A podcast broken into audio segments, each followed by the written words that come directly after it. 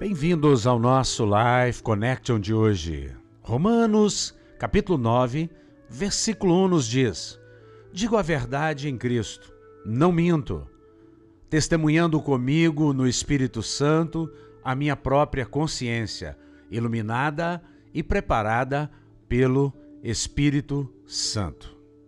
Será que existe outra maneira de viver hoje, depois da cruz, a não ser pelo Espírito Santo?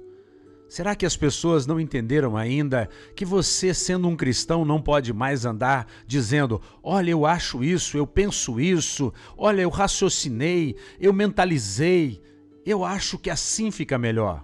Querido, você pode até achar, mas nunca diga que essa é a verdade. Nunca diga que esta é a maneira pela qual nós devemos fazer ou deixar de fazer alguma coisa. Se você é um líder, se você é uma pessoa que é um discipulador, se você é alguém que apresenta Jesus, você precisa andar no Espírito.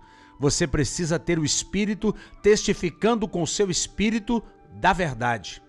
Que a sua consciência, de fato, seja uma consciência iluminada, preparada pelo Espírito Santo.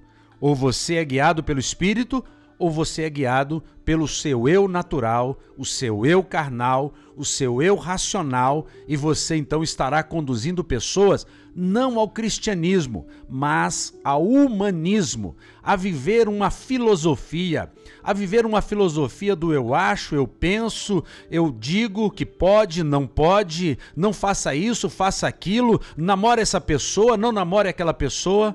E aí você precisa tratar as pessoas como se fossem débeis mentais. Deus não quer isso.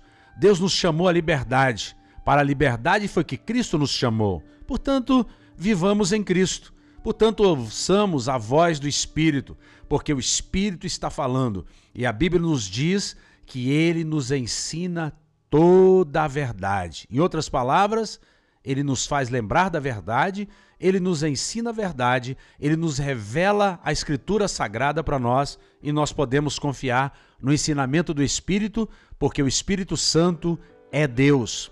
Conhece Deus, fala de Deus e revela Jesus a cada um de nós. Um beijo grande no coração, até o nosso próximo encontro. Fiquem com Deus.